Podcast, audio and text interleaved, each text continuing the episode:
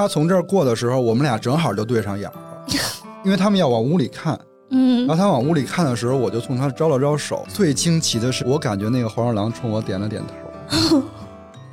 天哪！我记得原来，其实我小的时候，我姥姥就经常哄我睡觉的时候讲的全是鬼故事啊！对，他妈妈告诉他为什么要拜土地公，是因为他觉得每个村里面的土地公都是管自己的嘛，然后你要去拜的话，他就照顾得到你。如果你去山上的庙，或者说更大的神仙，哦他有可能管不过过来来。理论上这些神兽是不能出现在民居上边儿的，那除非说你们家对国家有什么贡献，皇上可以特批。皇上特批你这个神兽上祭，在过去其实是一个特别荣耀的一个事儿。嗯，我比较喜欢的是玲玲。就以前我们初中的时候，大概初二，我们班上转来了一个同学，啊狼人呀，呃，不是，吓我一跳不是，不是，有些故事就是会让你瞬间联想到那些渐渐模糊的事物，想起了那些再也见不到的人。嗯，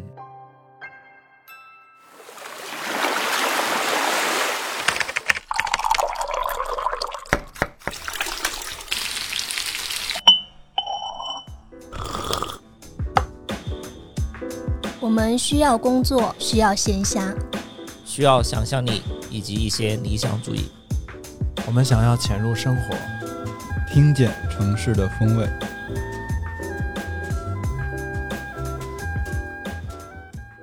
Hello，大家好，欢迎收听最新一期的鲸鱼盒子，我是主播乐克。我是郭爱梅，我是秋鹏，我是 House，今天聊一个奇怪的话题，不是奇怪的话题，是话题的里边的内容是关于一些奇闻异事。嗯因为那个《中国奇谭》算是播完了嘛，嗯，然后它里边有很多就是它小的故事，我们都觉得特别好看。哎，你们每个人是都看了吗？我第六集和第八集没看，笑什么？你说的是两个科幻的那个没看是不是？嗯一个飞鸟与鱼，一个玉兔玉兔。嗯，飞鸟与鱼是因为我听朋友说，然后也听网上说特别，玉兔挺好看的呀，不是玉兔，是说第六集。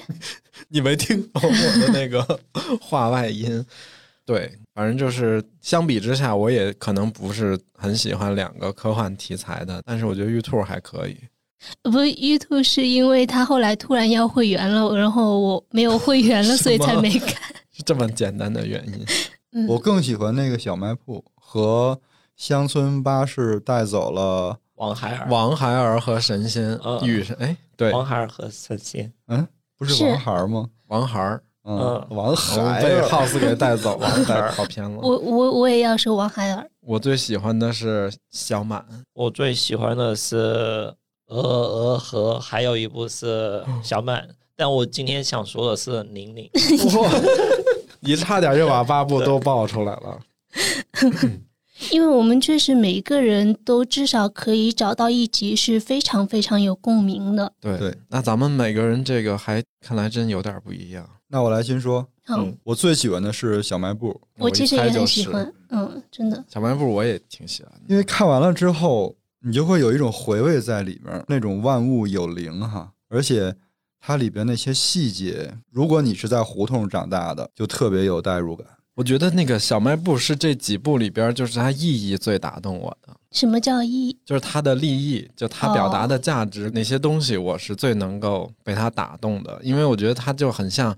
就我们家里的老人有一句俗话嘛，就破家值万贯。嗯。其实他是跟那些无机的东西产生了很多情感链接，无机的东西。就不是那些有生命的，就他可能更着重强调在动画片里边庙门口的石狮子，嗯，或者是里边的一些老的那些家具什么的。我觉得就是一看作者应该大概是在胡同里生活过。你看他描绘小卖部里卖的那些吃的，嗯，还有在胡同里晒被子的，嗯《北京晚报》，然后天上盘旋的那个逆声团儿，原来夏天的时候，你比如在一个稍微开阔一点的那种胡同的小广场什么的，天上有一群小黑虫，就像沙丁鱼风暴似的那种，嗯在在在你围着那儿飞脑袋上晃。悠。我觉得稍微遗憾的就是那个配音有点拉垮哇，我想跟你说一模一样的，他太年轻了，感觉对是吧？就我觉得不如真的找一个大爷，哦，没有那种苍老的韵味。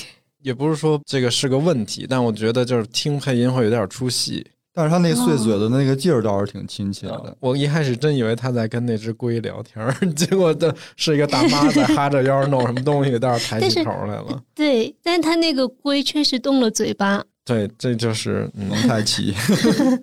而且他描绘的那个大爷回家吃炸酱面，画的也很细，一看就是他头天那炸酱没吃完，他还套了个塑料袋在上面。吃之前把这塑料袋给弄开了，那特别像我们家干的事儿。那个细节可能不怎么吃炸酱面的人是看不出来的。反正就是因为他的那个故事的发生的背景全是这些鸡毛蒜皮的小事儿，所以他其实这个细也还真的是算细到极致了。然后我还发现了一个细节，不知道大家有没有注意？那个动画片里不是出现了两次白塔吗？嗯嗯，我觉得那两次出现的白塔不是同一个白塔。啊，不是北海吗？你听着啊，啊，有一次他不是呃从小卖部出来对，往家溜达，嗯嗯，然后路过了一个水面，还跳进去游了一段，上来、嗯那肯定是北海哎的白塔。那那个是不是别人跳，然后他在说走你？他他自己跳进去，是自己跳啊？我第一次看自己跳，然后我又反过去看到底是谁跳。因为有一首歌不是海面倒映着美丽的白塔，四周环绕着绿树红墙。那个白塔边上是水环绕的。对另外一个白塔呢，就是动画片一上来，啊，镜头从那个片名儿往下推推推，哦，推到白塔，然后又推到了一片红墙和一大片胡同。那个胡同离那个白塔是很近的。那个视角，我为什么觉得是白塔寺的那个白塔？是因为我过节的时候刚巧就去白塔寺了嘛。嗯嗯，你觉得很像？对，然后我在那个胡同那个咖啡那儿喝咖啡，那个视角是一模一样的，所以我觉得可能是两个白塔。我还以为他那个是一个大长焦压缩了胡同跟白塔的距离。这个也太细了。我觉得，如果说有听众朋友想了解北京的那种胡同韵味儿，我其实很建议大家去白塔寺附近那叫呃宫门口，嗯嗯然后那一片那个胡同其实是保留的还挺有那种味道的。嗯嗯但我这次去是冬天哈，如果是夏天就更好了。夏天的那个胡同会更热闹一点，就是你如果想看穿跨栏背心儿的大爷，你就必须得夏天去。对，而且可能最热闹的那个时间段应该是晚上的五点之后嘛，嗯，就各家都开始做饭了，对，那锅碗瓢盆的声音，还有从各家厨房往外窜的那个香味儿，然后包括那个胡同里喊孩子回家吃饭那个家长那个声音。原来我就是在胡同的玩儿，然后我姥姥隔着一条胡同，我都能听见她喊我回家吃饭。前两天我刚好在看一部很老的电视剧，叫《不会追踪》，它里面有很多就老北京的一些歇后语，我以为是贫嘴张大民的就有点像，有点像那种，嗯就里面很多老北京话还有歇后语。然后比如说有一句，他挑着两个担子在街上逛着卖东西，嗯就小金鱼和蛤蟆骨朵。你们知道蛤蟆骨朵是什么吗？蛤蟆骨朵儿，对，蛤蟆骨。蛤蟆骨头，我这第一蛤蟆骨头是蝌蚪。对对对对对，嗯然后就特别多的老北京的一些片汤话跟歇后语。我看那部的时候北京，人太爱用歇后语了。对对，看那部的时候就特别，然后后来看小卖部就动画片，就觉得那个人走的时候就会有出现很多这种话出来的感觉。嗯我们今天不是聊奇谈嘛，然后我就跟大家分享几个，其实也不是叫故事，就是一些互动。互动是什么？先讲一个简单的，就是大白猫，我把它总结成大白猫、黄鼠狼和 UFO。哇，哇，你这个你这个天上地下的？原来我老老给我讲一个，他就只要是看见猫，他就会跟你讲说，原来家里有一只大白猫，然后 特别通人性，你让它干嘛，嗯它就干嘛。大白猫它就岁数其实很大了，嗯它那段时间就会陆续往家，比如说叼老鼠啊，哦，然后或者逮的那个麻雀啊，嗯嗯姥姥就说你别往家弄这东西了。嗯然后最后有一天呢，他就不知道从哪儿叼了一大块猪肉回来，嗯放在门口，他就走了。然后那个猫就再也没回来了。嗯，这是猫的报恩吗？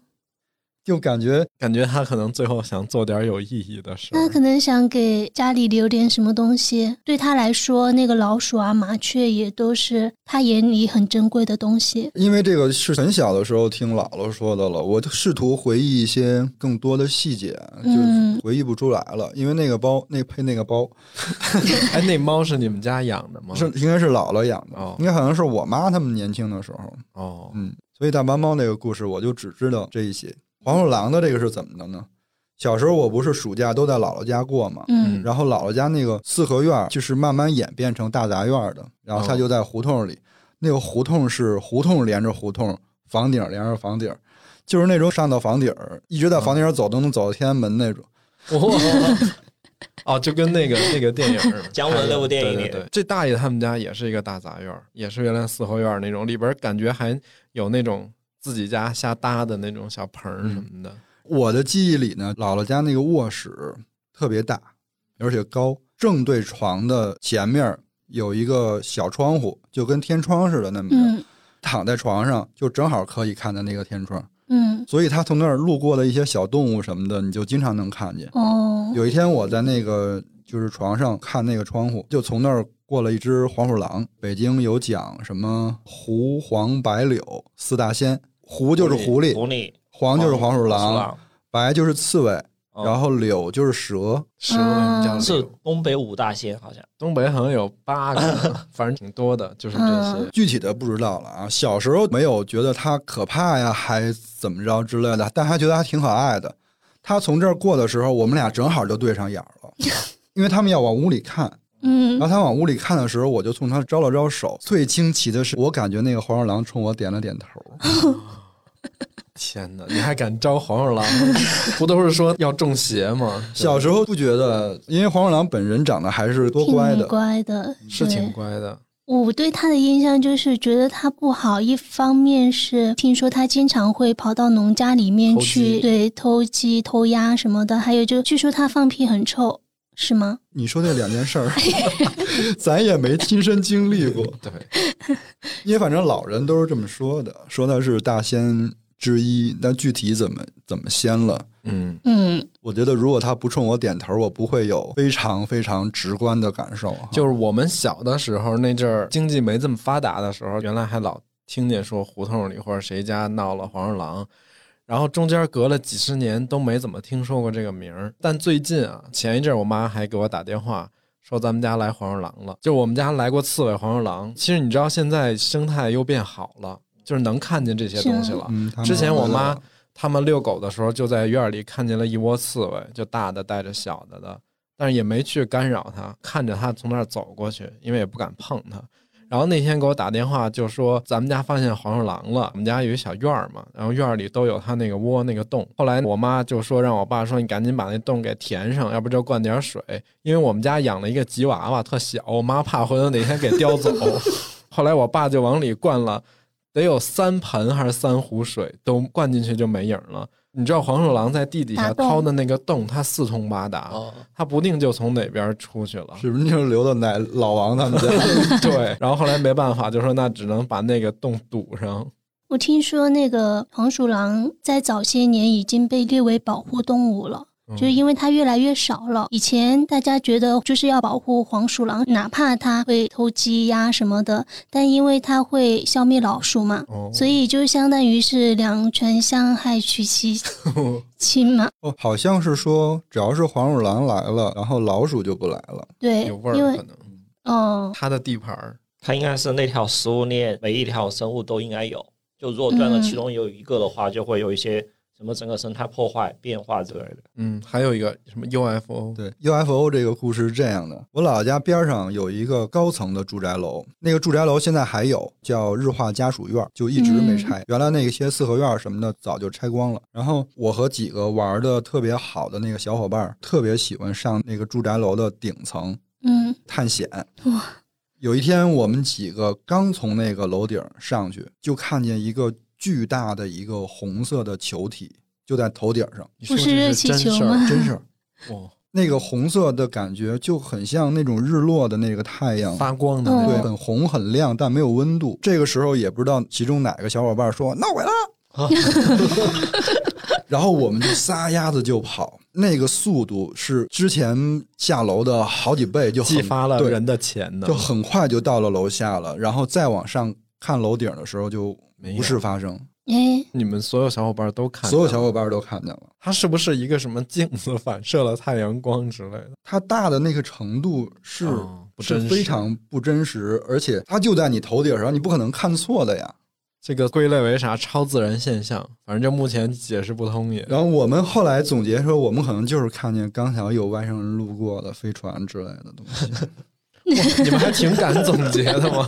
我以为自己找了一个可以自洽的，结果没想到就是归于外星人了。但你你想那么大一个东西，也不可能只有你们几个人看见。是啊，反正这就是三个小时候的经历。嗯，感觉也是画成动画片。胡同奇谈，我是在家看了那个乡村巴士，还挺有感触的。就是因为他写的是一个乡村里面嘛，我小时候生活的就是乡村里面，可能还没有他那个那么好，他可能是乡镇里面。过年在家看的时候，正好我堂妹在旁边，然后他就提了一嘴。当时我们看到的是他那不是有人去拜土地公求子。然后我堂妹说，以前我妈也要去，就是我二娘娘她也要去。当时我没有太放在心上，就哦了一下，就觉得可能就是乡村习风俗，嗯、对，就不管南北方，你没有想到会聊这一趴，是不是？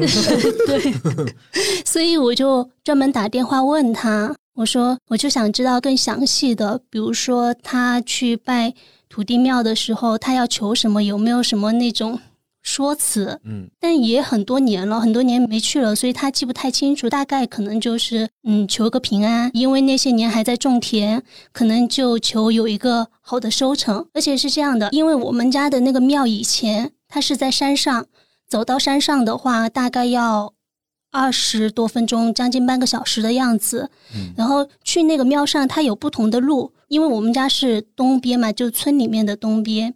然后如果从东边走的话，会更近一点。但是我阿娘她就会往西边走，绕一下，绕一下，为什么呢？为了去拜那个土地庙。哦，哦，嗯，我不知道你们有没有看到过，就是几乎所有的土地庙都是贴着地，特别矮。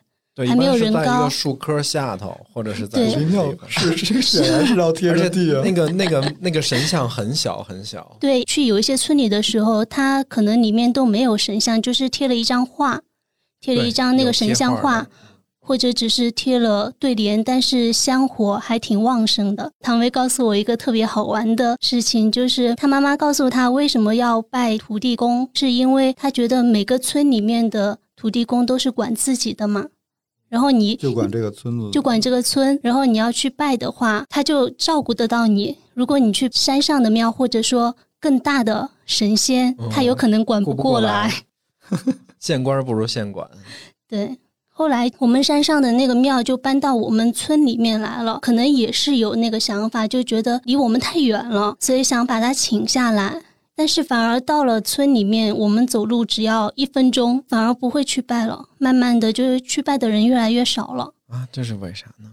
一方面是村子里面的人越来越少了，就是很多人都搬出去了，可能留下来的那些老人，很多老人慢慢去世了嘛，所以拜的人越来越少。然后分析了一下，为什么我爸和家里的其他叔叔伯伯他们都不再去拜了嘛？因为那个时候还在种田，比如说你要种一季稻子，你中间要经历的时间可能是几个月，甚至是半年。嗯，在这期间的话，其实你要做好多事情，你是自己没有办法控制的。比如说，呃，是旱了还是涝了，人为的干预会很少。嗯靠天吃饭吗。对，靠天吃饭，所以就总得有一些寄托，让你能够安心，等到那个收成的时候。然后现在就不一样，现在一一是不怎么种田了，然后就算是村里面那些种田的老人，农业科技也更发达了嘛。没有那么依赖自然条件了。对，那等于其实就跟乡村巴士里原来那些传统的东西，好像是被慢慢的被现代文明所替代了。嗯神仙搬走了吗？看《乡村巴士》的时候，我刚好在看一本书，那天是叫《报记》，是吴红写的。然后他那篇序言里，第一篇序他写的是影子与记忆嘛。然后他其中有一段话说，每个人都有过比恒河沙数还多的影子。中国古人绘画不会画影子，因为中国从来就懂得绘画不能复制业已消失的东西。而且乡村巴士里有影子特别重要的是，那个人刚出来的时候有三个影子在那儿三个影，对到后面就没有了。刚好就觉得跟乌红提的观点跟乡村巴士是完全是匹配的，就嗯，那个影子其实嗯，经常可以办到，对，它就是有几个光同时，反正就不同的形成一定光源角度的时候，对，但影子自己走了，这个事儿是没遇见过的，嗯。我没遇见过。就是因为在那部动画片里面，他其实作者也就是导演嘛，因为导演是回忆他自己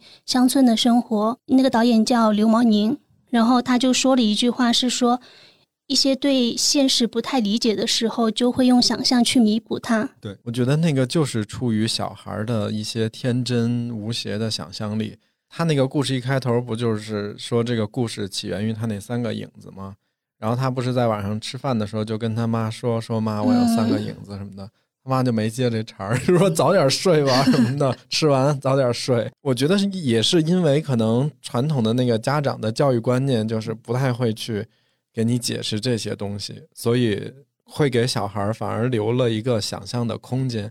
然后他从那天开始就，我觉得有很多一部分东西是影射他自己的想象，就比如他那个有一个盲人的那个二爷爷还是三爷爷三三爷爷，三爷爷他就想象有很多那种小精灵在帮他指路或者帮他打扫房间什么的嗯，啊。因为那个三爷爷他双目失明嘛，然后走路又不太方便。其实我看那个乡村巴士的时候，我特别有共鸣，就真不是套近乎，因为他的那个生活环境跟我小的时候特别像。像比如郭老师他们家，他从小可能是在那个胡同里长大，对，胡同里，但我不是，我是在那种小带有一点那种工业化的那种小镇上，就因为我家嗯旁边是二七厂，然后我们那个镇上呢，很多人是在厂里上班。像我姥姥家、我爷爷家住的都是平房，但它不是大家想象中的那种红墙绿瓦、传统中的那种青砖胡同什么的，跟他那个画儿里边特别像，因为他画儿里边就是那种北方民居、北方农村民居，大大概就都是这种建筑。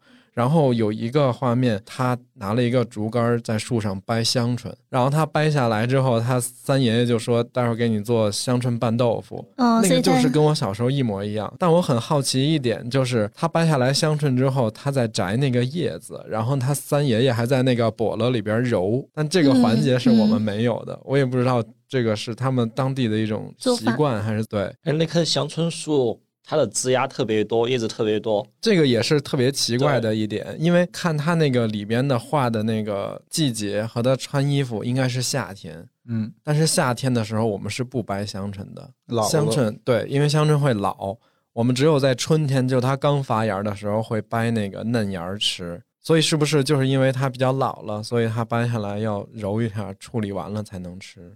我觉得其实可能也是它没有那么还原写实还还原嗯写实，就像那个小卖部也是。嗯，我为什么觉得那两个白塔是两个地方？没准人家画的时候感觉就是一个，但他其实把很多场景浓缩在了一部动画片里。而且呃，乡村巴士里有一个场景是他跟他妈在他们门口那儿在那儿剥花生。嗯，嗯，就当时看的时候，就特别一下就想到秋鹏，因为秋鹏不是 他们家会种花生什么之类的吗。对我可能是跟我奶奶一起，哎，你看，其实特别巧，一到出现这种我们四个人都会很喜欢的作品的时候，我们就会把自己安在某一个某一个作品里。他好像在说我们原来的事情哈。因为其实年代也差不多吧。我觉得乡村巴士的那个年代跟我成长的年代是差不多的。小卖部就会更新一点，小卖部应该是讲的就是现在的，原来的胡同里很少有停一个车然后罩起来的，原来都基本上还没车呢，家里有个私家车，那这家人肯定有问题。什么？他那儿等巴士的时候，不是有个站牌吗？当时我暂停之后放大看他站牌上的名字，其中有两个名字跟我们老家那儿一模一样，一个叫三岔沟，一个叫二郎庙。哦二郎庙是二郎神的那个，庙对，就二郎庙，就二郎庙。现在我们老家那边每年春节或什么节的时候，大家都会去那个庙里祭拜什么之类的，因为里面有二郎神在那儿。那我说说我喜欢的那个嘛，我比较喜欢小满，其实很大一个功劳是归功于我特别喜欢那个画风，剪纸皮风皮尔系对，它是皮尔系的那种。嗯，就是原来我记得上美影，我们小的时候上美影有一系列的皮影系的动画片儿，非常好看。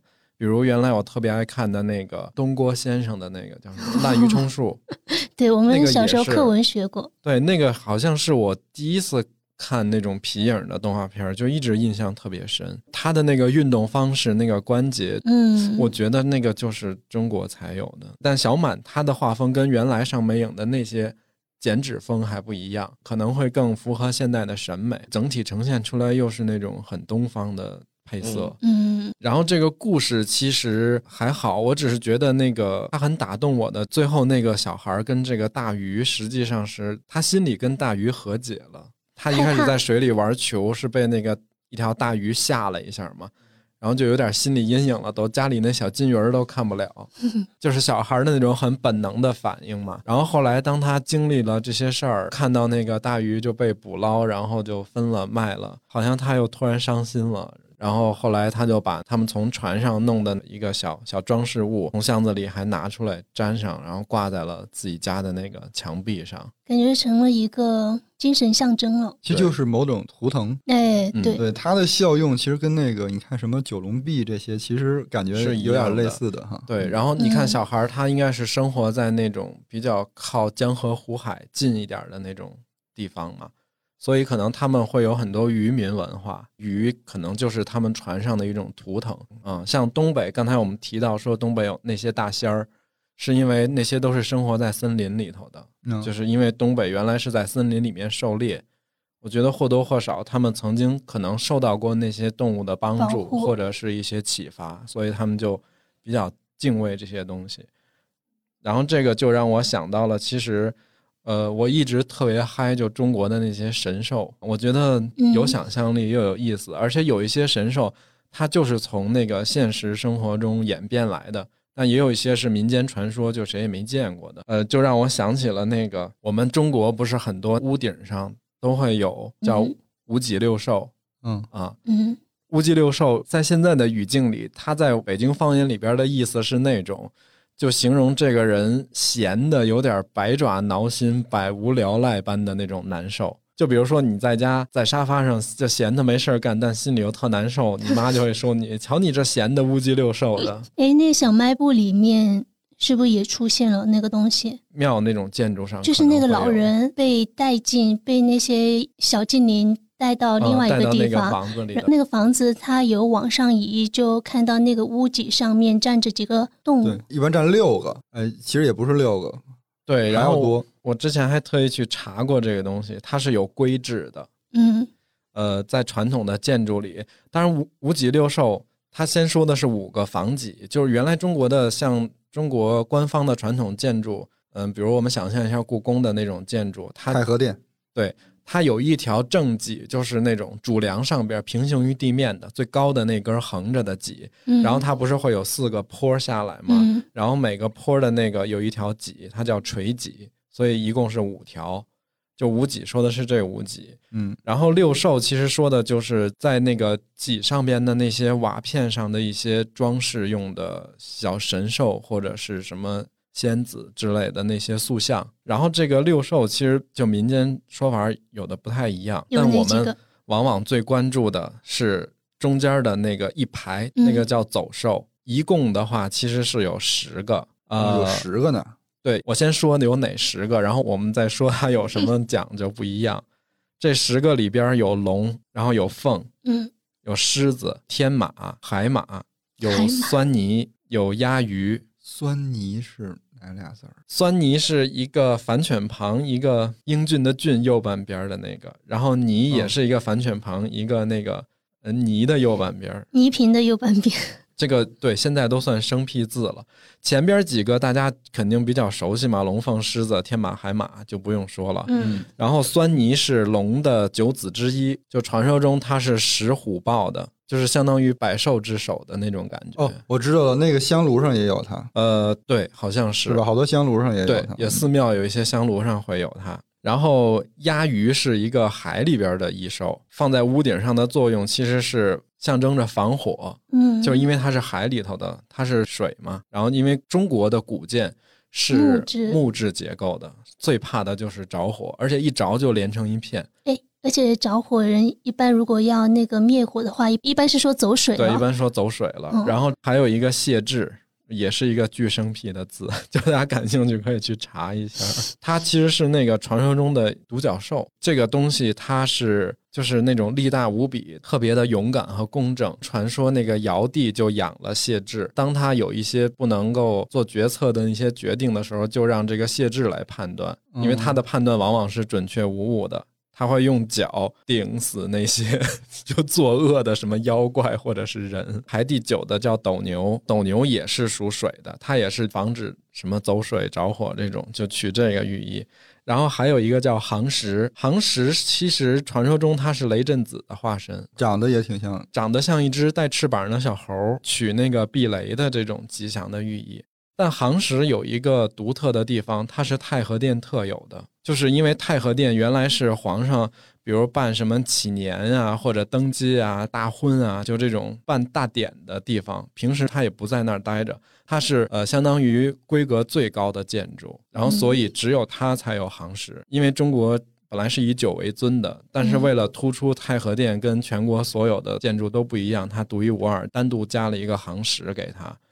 然后像比如故宫里边规格比较高的那种乾清殿。就皇上日常起居办公的地方，或者是招待外国使节的保和殿，这种等级的是用九个，就没有行十。嗯啊，这个也算最高，就仅次于那个太和殿的。然后像比如说，呃，皇后的寝宫坤宁宫，它等于会比那个皇上的稍微低一点，它是用七个。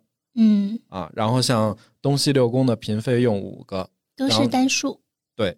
然后再往下的配殿、偏殿啊，或者是庙子之类的，就用三个，也有用一个的。然后刚才我们其实举例子说的这个，基本是故宫里头的这些建筑。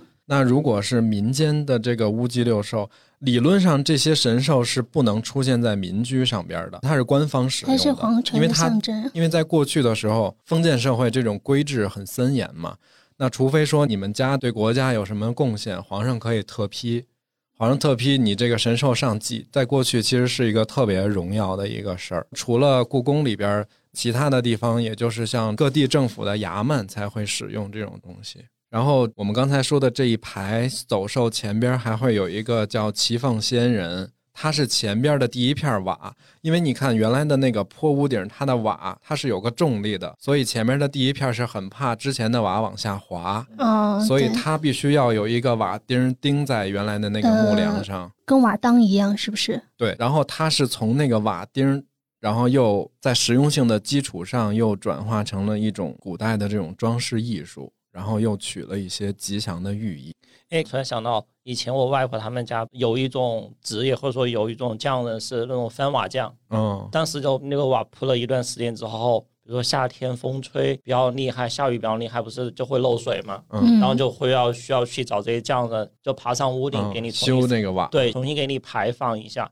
然后他们会在屋顶上就通过瓦片那种弧形的给你摆各种造型出来，就它屋顶上可能就摆一朵特别好看的一朵花之类的。然后四个角那儿也会就各种瓦的堆砌，或者说他给它稍微各种组合，有做成那种铜钱儿形状的什么的。然后后来就发现，就比如说现在农村好多也是盖。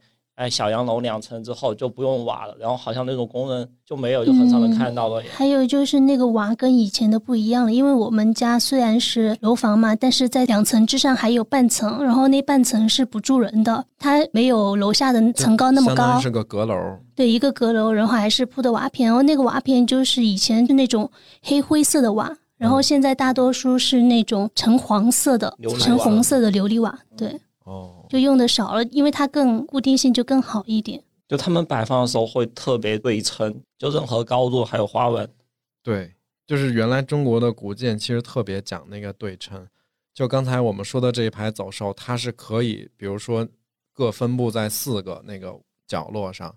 当然也有一些建筑，就是它后边呃背朝着那一面，它不放神兽，它只放在前面的这两侧。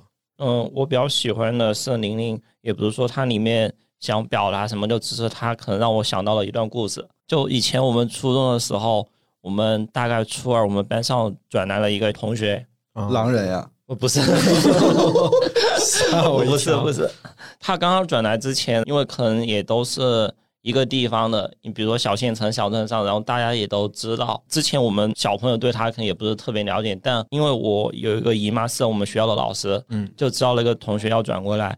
然后我妈又说，他爸以前犯过事，好像是跟人吃饭的时候不小心把人杀了，就后面就被枪毙了。不小心把人杀了，就是过失是这么说的嘛？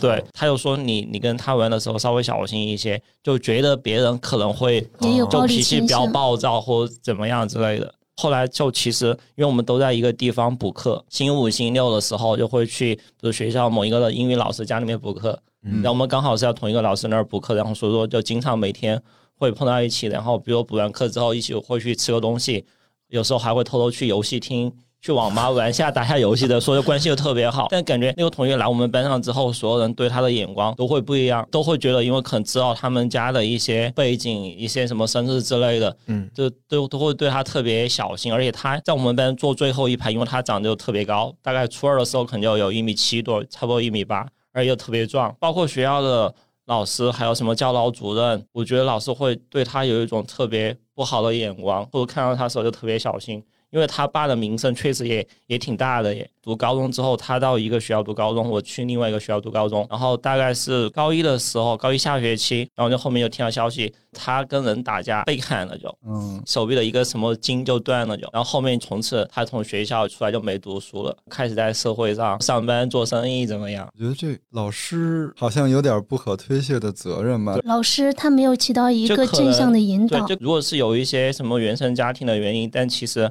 跟他也一点关系都没有。比如说他进入学校之后，哪怕是学生的一些家长，或者说我们学生，还有一些比如说学校的班主任啊、教导主任这些，其实都应该对他是应该有一些特别的关心，或者说不应该是有一种特别不好的眼光把他排斥别人。其实他特别聪明，然后成绩也挺好的。看他初二的时候都会想到要去补课，然后后面嗯感觉可能承受不了所有人的眼光。他的那个可能因为他爸这个原因，就导致他可能在成长过程中没有受到一个比较公平的待遇。对，就有时候别人说他谁的时候，可能就直接会说他爸的杀人犯或者杀人犯的儿子怎么样，环境有点就会推着他那什么了，一直给他贴个标签。我觉得他后面他的一些变化，说不定也是他能感受到周围人给他一些标签之后，是不是我再怎么努力，可能也是这样。小孩儿那个时候其实是属于在叛逆期，环境其实对他的影响很大的。就跟零零那部动画片里面一样的，这些小孩的很多思想，他选择和什么样的人去交往，大人总是怕自己的孩子有一些沾染一些不好的习性，然后就会干预之。类的。乡村巴士里有一幕是好多邻居坐在院子门口那儿聊天一块，吃饭，嗯，对对，我看到这幕的时候，其实还是挺有那种感同身受的，因为原来小时候经常就是整个院子里的人或者胡同的人，就是坐在那个家门口嗯。对，聊天儿，好多那种原来的那些嗯怪力乱神的故事啊，其实都是在听说的都是在那儿听说的，都是道听途说来的。那个画面其实挺温暖的哈，但是会有一种再也回不去了那种感觉。跟着那几部动画片会回忆自己小时候的生活。有些故事就是会让你瞬间联想到那些渐渐模糊的事物，想起了那些再也见不到的人。嗯，嗯，我会很想我奶奶。以前我好像在很早很早期的时候有说过这么一个画面：夏天的午后，那个时候我是跟我奶奶一起生活，村里就附近的老人邻居那些，他们就会端着碗到一个巷子里，那巷子的墙很高，然后两边有那种石墩，大家都坐在那里吃饭呀、打瞌睡的。我那时候正在上小学，我可能就在那地上画画那个算式什么的，就会想到那些。你看，包括小卖部也好，乡村巴士也好，那些胡同里的故事，或者说乡村里的故事，离我们就越来越远了。好像现在人不去说它了。嗯、这些事物你提及的越来越少了，它就会消失。它就会消失。就是乡村巴士带走了哦王孩儿和神仙，其实是现代文明进入这个村庄以后，它带走了原来的信仰，然后替换成了现代的文明的一些东西。然后这就让我思考到一个问题，就是说我们现在常常觉得不满足，嗯，是不是因为我们现在都活得太理性了？我们每天都是跟算数一样的哈，就是挣那个数字，花那个数字，你的满足感是靠挣更多的数字来实现的。嗯，就有一部剧，House 应该也看过，《万物有灵且美》，是叫。对哎，万物森林嘛。就是我觉得我们为什么喜欢看这一类的剧，它为什么能够治愈到我们？在那种生活状态下面，大家是跟每一个很具体的动物在打交道，你一天要做的事情，你的行为都是跟这些自然界里面的其他的物种、其他的事情相关的，所以你的那种掌控感，我觉得是一个一个小点，让你有更安定的那种感觉。我记得原来，其实我小的时候，我姥姥就经常哄我睡觉的时候讲的全是鬼故事啊，对，一类是神话，神话就是那种谁家都讲的差不多；还有一类就是我姥姥就经常会给我讲说，老家谁谁谁原来走那个乡村那种路的时候就被黄大仙儿给带着绕晕了。嗯，就是他老说像黄大仙儿、狐仙儿那种，他会给你瞎带路。啊，反正我小的时候就觉得，虽然说那个故事如果真的发生在我身上，我会觉得很可怕，但我觉得那个想象力特别的美好。你看，有一个特别有意思的现象，中国我们小时候拍的那些动画片儿，呃，或者是电影儿，它往往是历史故事、神话故事、民间传说比较多，嗯科幻未来的很少提及。但是你看，像美国那些，可能它本来建国时间比较短也，它可能没有那么多的素材去拍，他们可能就会更偏向于想象未来，想象外太空是什么样子，探索宇宙，就是更好奇一点儿。其实我们还是对自己那种文化的东西更熟悉，而且你更能感受到它里边的那些含义。啊、你看，其实像欧美那些他们所传达的，比如说什么幽灵也好啊，嗯或者或者就拿最近的来讲，就是漫威里边的那些、嗯那些神哈、什么雷神。嗯，你看雷神，其实他也是北欧神话里的嘛，也不是新的神话。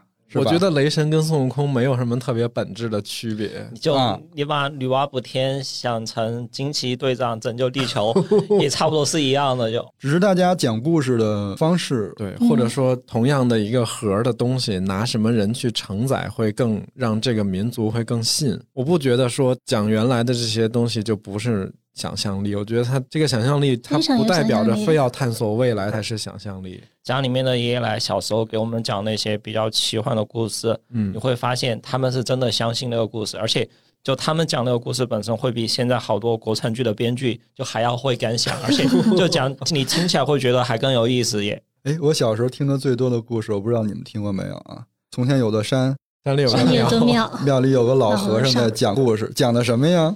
讲的是从前有座山，这是一个 loop 死循环。而且原来讲的这些神话故事也好，或者你说是封建迷信也好，我觉得首先有一点是值得肯定的地儿，就是它很多故事里其实传达的还是那个正念，就是大家对自然或者是对某种动物、植物的一些崇拜跟敬畏。我记得原来看了一些少数民族题材的电影，游牧民族这一点就特别的明显。嗯啊，就他们对那个大自然的敬畏是比我们这种农耕社会要更强的，因为他们真的是就是靠天吃饭、逐水草而居的这种。还有一种呢，它是一个道德或者是一个监督。比如说，我们经常有一句话说，这个事儿可能你没法法律约束不了你，但是人在做，天在看。我觉得哎什么什么有神明来着？举头三尺有神明。对中国人会把这个东西当成一个道德上的自我监督。我觉得《三体》里边有一段特神，就是死了的那个女的，她在寺庙里，然后求拜托佛祖保佑我主，是叶文洁的女儿吗？还是不是是那个嗯生育生生什么飞？哦对申申玉飞，申玉飞？她在寺庙里，然后当时好像是警察在边上嘛，就是听他拜的这个信仰有些奇怪，说为什么让佛祖保佑主？这不是两种信仰吗？用一种信仰去保佑另外一种信仰。其实我想到想到两个事儿，就是关于人和自然的这种关系。我一直觉得敬畏自然这个事情，就是可能我们都觉得它是好的，但实际上我们没有在做这件事情。如果说我们真的是敬畏自然的话，是会把自己放在一个就是找到自己的位置，嗯给自然的其他的东西留一些空间，去寻找那样的一种平衡。嗯而且不管是玲玲还是说小满，它里面输出的一个观点是说人类其实挺自私的。我就觉得这种自私，它就是一种短期的生产力，就是它是会枯竭的。但是像我们之前聊过的人参果实，嗯他那个也是为了自己，或者说为了自己的后代，但我们没有觉得那个是自私，因为他一方面是培育这个土地，他希望这个土地是可持续的，然后这个土地的可持续，它反过来不只是说回馈我们自己，还有回馈我们的后代。我就觉得这种平衡是人生果实里面想要传达的一个很好的东西。对，其实你说到自私，自私其实是动物生存的一个本能。就如果没有自私的话，活都活不下去。它是自我保护。对，所以其实我们喜欢的这种世界观或者是价值观，它并不是说我不能索取，我觉得这个要求太苛刻了。嗯，就是比较好的一个状态，就是就把自己放在这个生态系统里边的这个环节，就正视这个这个系统和你自己的这个位置。你也不嗯要总想着我可以改造这个地球或者怎么样。我觉得这些观念其实都是随着时代推着走，嗯，对，就每一个时代可能有每一个时代的语境，那些怪力乱神的那些传说哈，嗯嗯，我们现在看来，你似乎觉得它还挺感性的，对，主观就是主观想象。然后或者说是一种更原始的信仰，因为你当时没有别的，你的思维逻辑就是那样的。嗯，但是现在的人，他的因为时代在进步嘛，你接收的思想也在进步。就你理解了有一些超自然现象它是怎么发生的，对这个时候，你脑子里边的嗯算盘就多了，嗯，对吧？然后你想的事情就没有原来那么单一了，所以它会不会就是原来是更感性的，未来的那些事情，比如说外星人、地球以外的文明，那个是理性的，说说闹鬼是感性的，科学是理性的。嗯，其实这个边界可能还没有定论。他们有没有可能所谓的我们之前想的那些怪力乱神跟外星人，可能都是同一种，它都是一样的。嗯，黄大仙和 UFO 是一样的。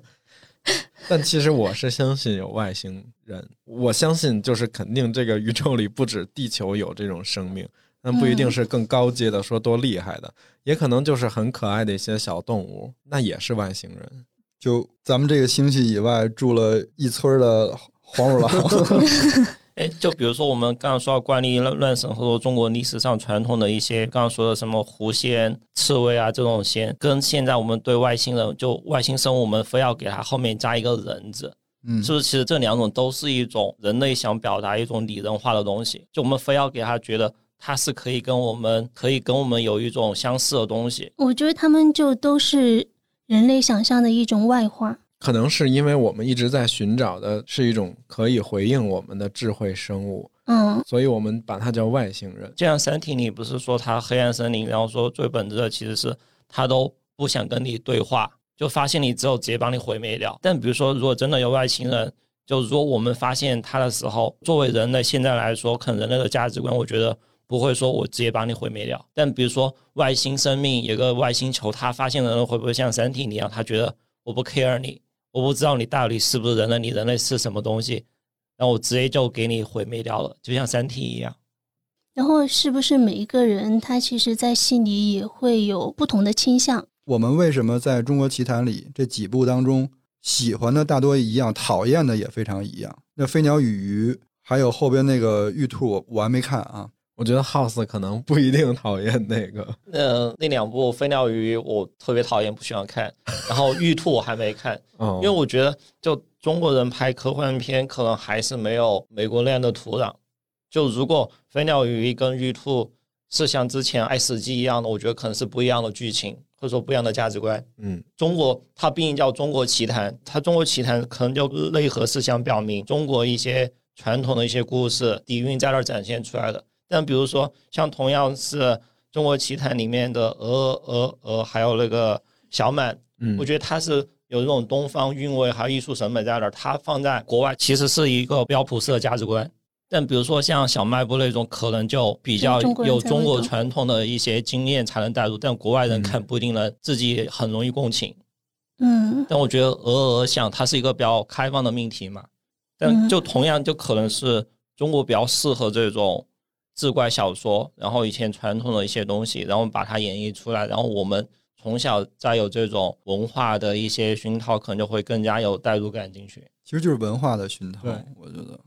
其实那个玉兔，你们不要把它理解成是一个外星系的事儿。你看了？我看了，嗯，它只是时间和故事设定是发生在月球而已，它的故事完全是一个温馨的小故事，其实跟小卖部没区别，只是它的 画风是那种未来感的三 D 的，然后它的故事发生在那儿。但是我们没有任何人住过那儿，你知道吧？哦所以那个底蕴你我明白就感觉就你的意思是没有以往的经验和经历可以去判断这个事儿。但比如说，我们对这种志怪小说，如果是偏感性的话，其实对外星生命这种探索，其实它也是一种比较感性，因为大家都没看到过，我觉就得是，它是一个未知的，所以说你想探索这个未知的，然后你就会它充满了各种畅想，然后再加上可能有一些科技，再加上比如说像拉萨有一些研究。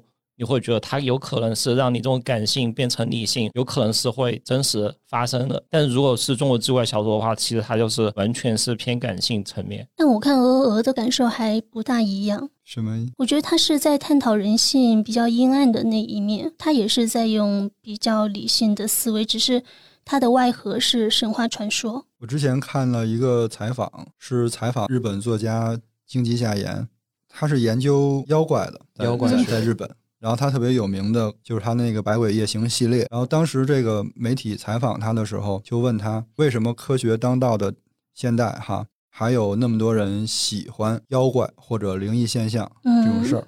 然后他就说，嗯，如果一味的追求成为经济大国，完全无视和排斥科学以外的东西，呃，国民是不会感到幸福的。后边还有很长，我给大家分享一下。嗯是这篇采访他的人在思考的时候写的一段话。他说：“不知道为什么，看到这句话的一瞬间，我觉得有什么触动了我的心弦，然后似乎我们正在迷失着什么。这是当代人常常会感到的问题。明明社会科技在不断进步，生活水平不断提升，身边各种事物更新的速度越来越快，我们的生活越来越便捷轻松，但我们常常感受不到满足和幸福。”在这个日益理性、日益高科技的世界里，我们迷失了起初的一些什么东西。迷失了什么呢？好像很多，但又说不出来。当我们用学术、用逻辑去处理事情的时候，我们的思维已经成了程序了。现代社会已经成为公式社会了，似乎所有人都认为，只要带入科学的公式，所有问题都可以迎刃而解。然后不知不觉，理性科学成为了思想的主导。在排斥迷信和信仰的同时，理性和科学本身也变成了迷信的信仰。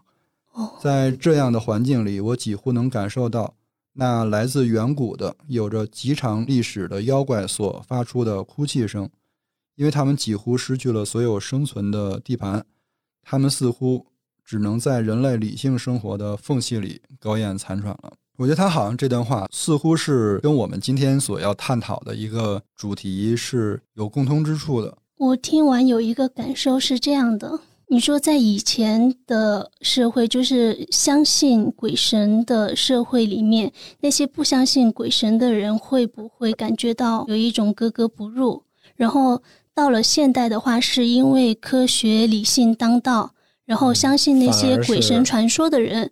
是格格不入的，就是你刚刚说的挤压了这些人的那那那个算什么空间呢？也不是生存空间，或者说是一种精神空间。是这样的呀，因为我们从小接受到的教育就是什么是迷信，什么是科学、嗯啊，他们其实是非常分明的。而且，其实我们很多觉得好的这些作品，呃，就是感性归感性，理性归理性，不需要在讲述了一个志怪小说的时候，尝试用科学的方法去哦解释它，因为那个事情不重要。重要的是这个故事本身表达的价值观是什么。但是其实有的时候我也在想，感性跟理性，我们都会觉得它是一个特别对立的东西。但我觉得在有一些情况下，他们两个并没有矛盾。就比如说，我们我大学读的是数学系，然后我们系有一个特别好、特别厉害的学术特别厉害的老师，他同时是一个诗人。然后我们就采访，就问他说：“为什么就是你一个搞数学研究的会写诗？这个事儿听起来很奇怪。”他当时就说了一句话，特别打动我。他说数学跟诗歌都是我探索真理的利刃。然后就是因为他的 那一句话，我突然明白，其实数学哈，我们想象它可能作为所有科学的一个基础或者一个根本，它是很科学的。但是诗歌是很感性的。但是我就觉得通过他的这句话，我我明白了，其实可能数学这种科学也好，还是诗歌，其实它教会的我们都是一个思辨的能力，就看怎么去用这个工而且具。而且比如说像数学上，像黄金分割，嗯，像鹦鹉螺，然后像很浪漫。对像斐波那契啊、苏列这种，你会觉得它是特别漂亮、特别好看的。对，所以就自己写诗歌，不要试图用算法写诗歌。那我们今天要不就聊到这儿。嗯，然后朋友们有什么奇怪的故事，就在评论区跟我们分享。然后，那么关于怪力乱神的传说，或者说是对未来文明的期望，然后也可以在评论区跟我们讨论嘛。还有一个事情是，呃，我们一百期节目有一个特别策划，就嗯是在三月二十七号之内吧。嗯呃，就想向大家征集一些问题，我们一起来回答。嗯然后大家有任何关心我们的问题，都可以。任何？吗？嗯，是吧？行然后都可以，到时候加鲸鱼号，嗯，然后把问题直接发给鲸鱼号就行了。嗯，对，我们会在呃一百期的时候统一回答大家这些问题。嗯，这也是一个比较简单的策划。嗯嗯，感谢大家的收听。如果喜欢本期节目，可以分享给身边的朋友，或者在苹果播客给我们五星好评。我们有一个听友群叫“金鱼赫兹饭前饭后群”，如果大家感兴趣的话，就请先添加微信“金鱼赫兹 FM”。那我们下周二见，拜拜。拜拜。拜拜。街角